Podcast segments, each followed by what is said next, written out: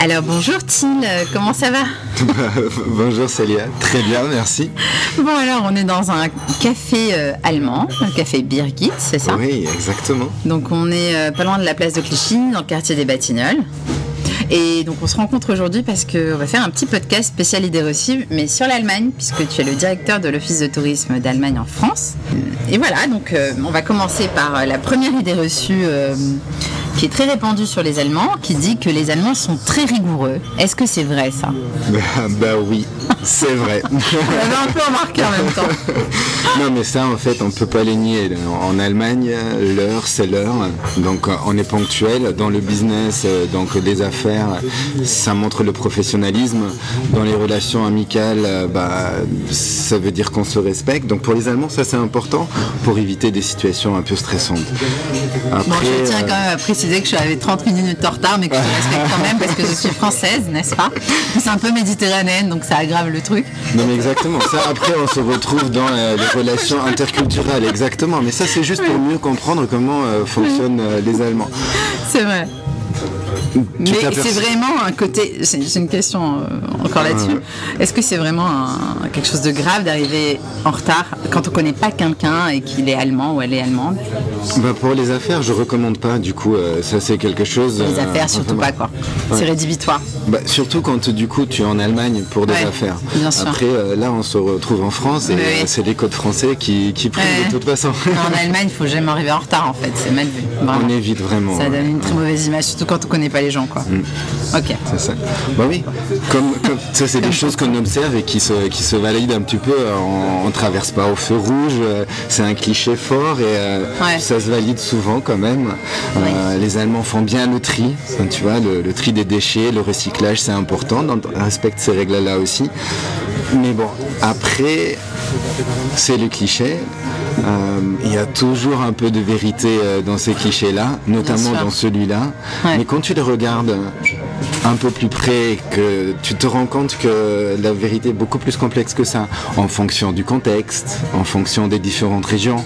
Euh, il y a beaucoup de régions différentes en Allemagne et euh, on fait les choses différemment euh, dans les différents. Mais est-ce qu'il y a des régions qui sont plus rigoureuses que d'autres ou Je dirais. Pas bah, cool, on va dire certaines. Bah, je dirais que le contexte de la grande ville, par exemple à Berlin, fait que bah, à Berlin, les gens sont pas toujours pile poil à l'heure. Ça peut arriver là aussi que du coup les transports euh, publics ont eu un retard, etc. donc voilà, donc à Berlin peut-être du coup euh, on pardonne plus facilement quelqu'un qui n'est pas arrivé pile poil à l'heure. D'accord. Bon, mais il n'y a pas ce qu'on appelle le quart d'heure de politesse comme en France où tu acceptes à peu près un quart d'heure. Ça existe à l'université. Tu vois, là, du coup, quand on commence à regarder de plus près à l'université, on parle du quart d'heure universitaire. Et donc, effectivement, là, ben, on peut attendre jusqu'à un quart d'heure que tout le monde soit là pour démarrer. D'accord. Ah, c'est intéressant, je connaissais pas cette histoire du quart d'heure universitaire.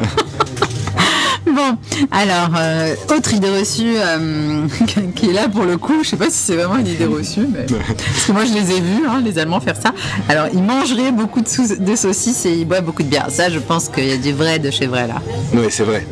Oui, bien sûr, c'est vrai. Ça c'est vrai, et en même temps, euh, l'Allemagne. On mange pas que ça, quoi. On mange pas que ça, mais l'Allemagne c'est même le deuxième pays le plus étoilé euh, d'Europe après la France. Mais bon, d'abord les saucisses et la bière, parce que c'est vrai que du coup, on en mange beaucoup et on en boit beaucoup. On en produit aussi beaucoup des deux.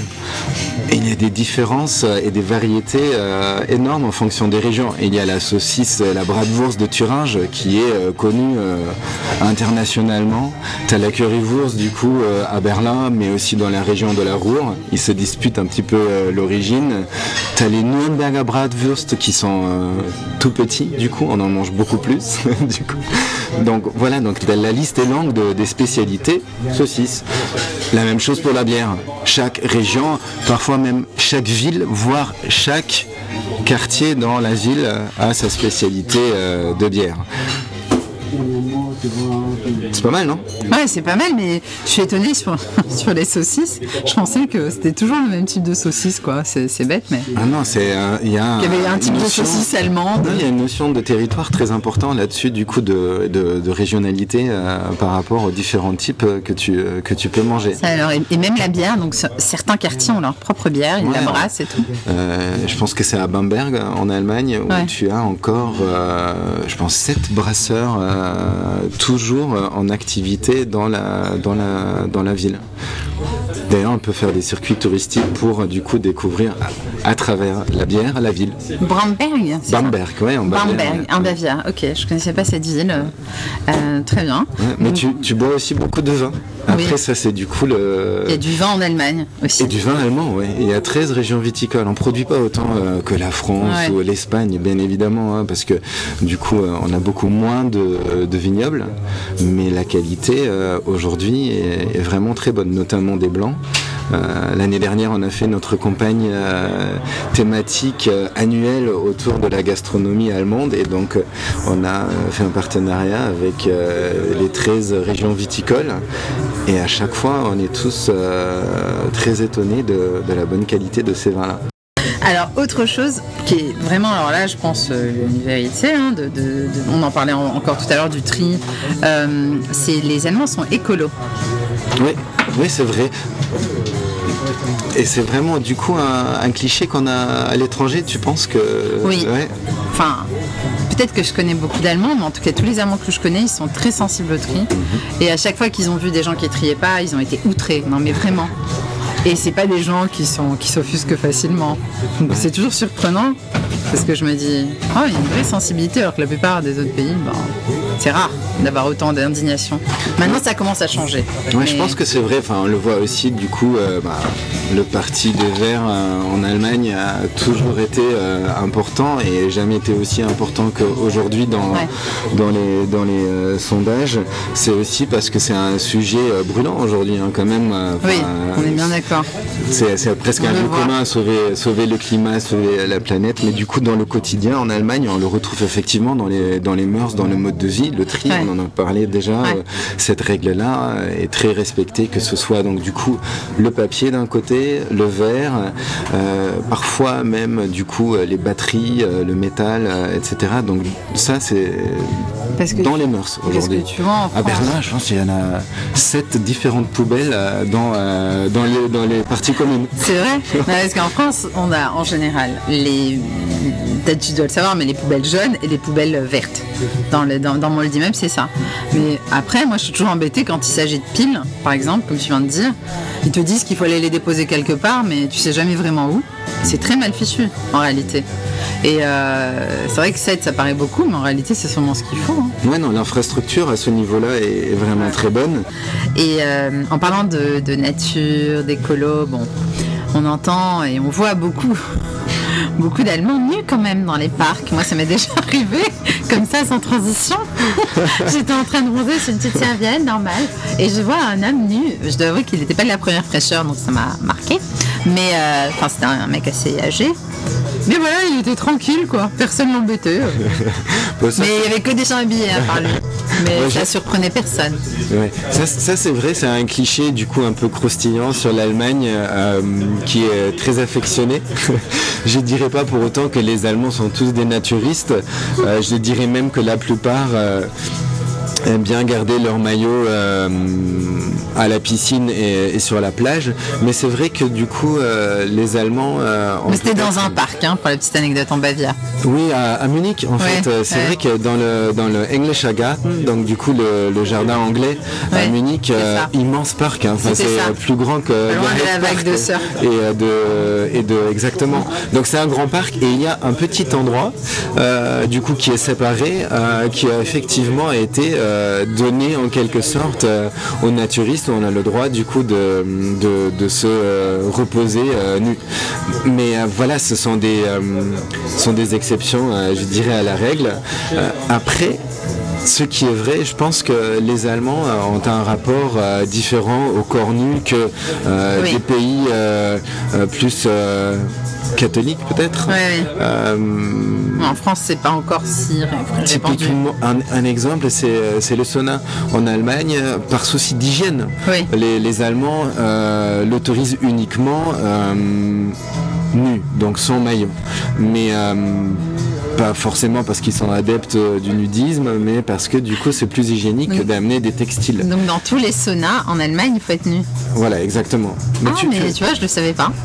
Tu as une serviette avec toi, euh, donc euh, tu te promènes avec ta serviette, mais quand tu te mets donc du coup dans les dans les dans les saunas eux-mêmes, bah, voilà, ça sera du coup un poil sans le maillot. Mais généralement c'est pas mixte. Ou c'est mixte. En général, ce que tu as, c'est mixte et puis euh, séparés. Et euh, tu as des horaires.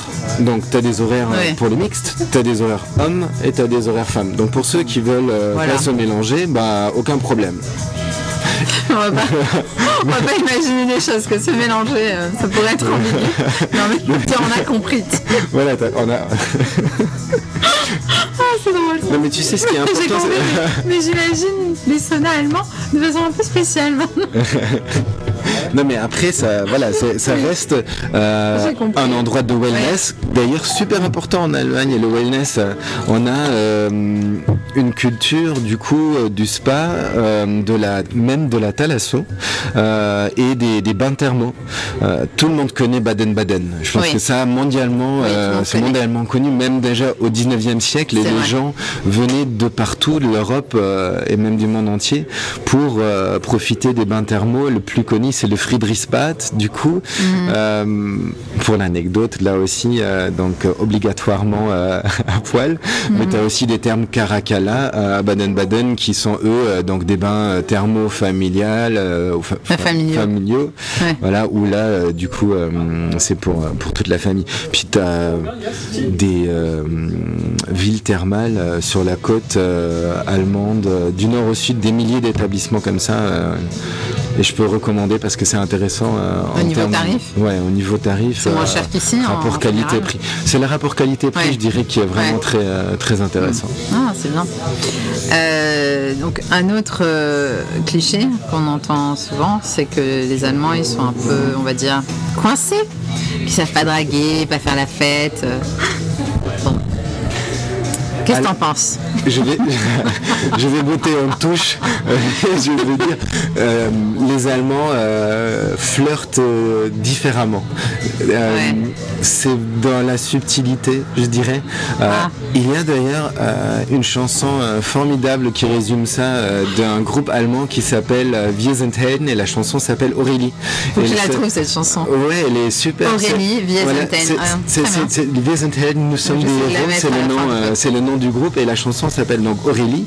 Et ça raconte l'histoire donc d'une française qui euh, vit à Berlin euh, pour euh, pour un échange et donc du coup qui a l'impression que personne la regarde et qui se dit bah mince personne s'intéresse à moi qu'est-ce qui se passe? Et donc la chanson explique à Aurélie que tout est dans le dans les détails. C'est pas parce que on te siffle pas mm. dans la rue ou on t'aborde pas qu'on t'a pas remarqué euh, regarde, euh, il y a bien des gens qui te regardent et du coup, je dirais, voilà, ça passe par euh, des regards, des petites attentions, ça prend un peu plus de temps que ah peut-être en France où ça passe très vite par la parole et on est expert du flirt, faut le dire.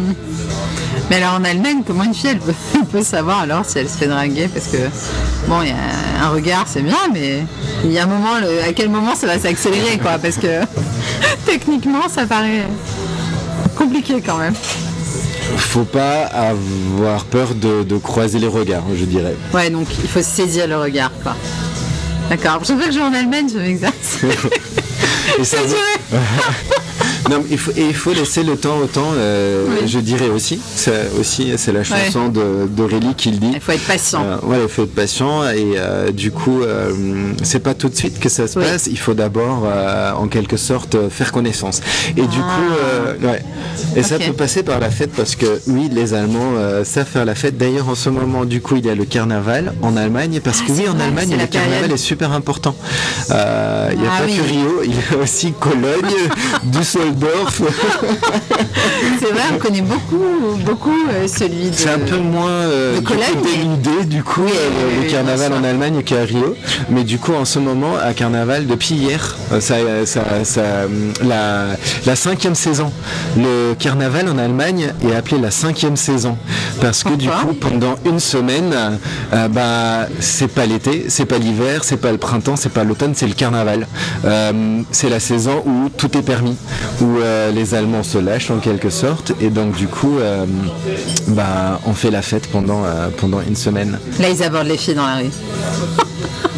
Exceptionnellement.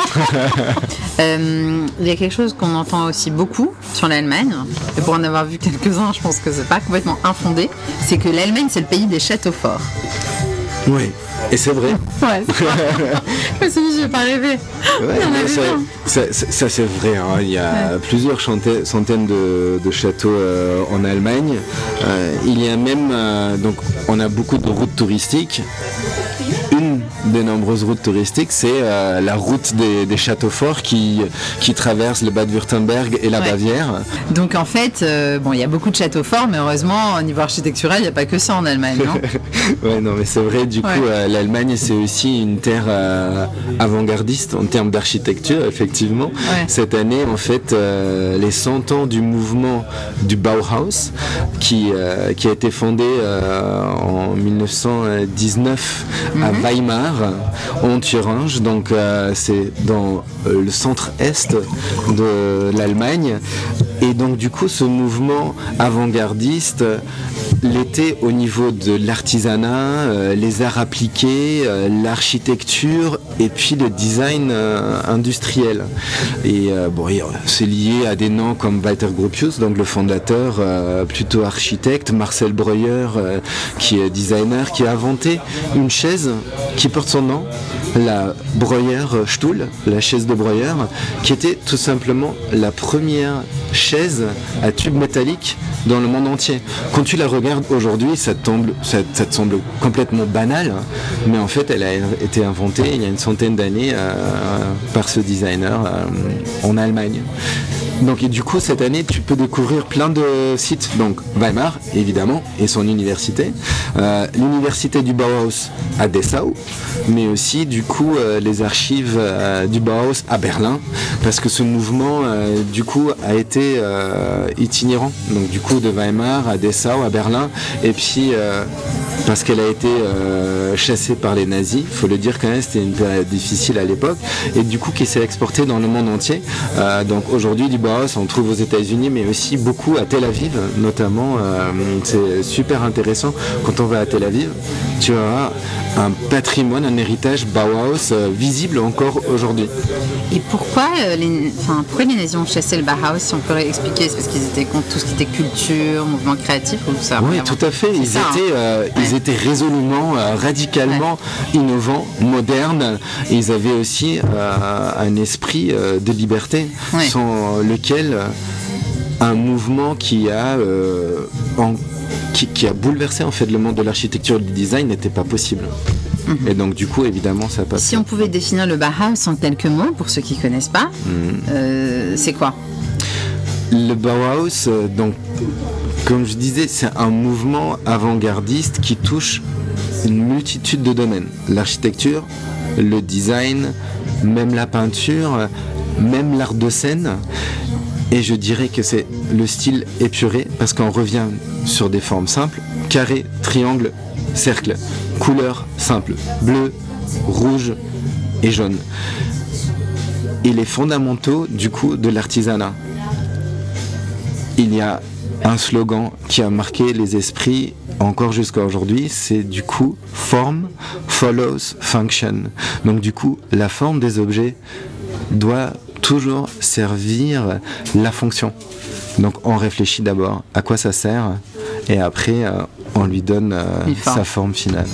Mhm. D'où le côté épuré finalement. c'est logique. Bon, bah en tout cas, merci Thiel, c'était très intéressant. Et, euh, et, ça donne vraiment envie de, de, retourner en Allemagne pour moi. Et je suis sûre d'aller en Allemagne pour ceux qui ne sont jamais allés parce que, parce que oui, c'est un pays qui, qui, est très riche et il y a plein de choses à découvrir, à redécouvrir. Voilà. Bah, merci beaucoup, Salia. et bis bald euh, en Allemagne. Et ça veut dire quoi ça? À bientôt. Ah, merci. je suis vraiment nulle en allemand, t'as vu? Bon, allez, à bientôt en français alors. Ciao. Ciao.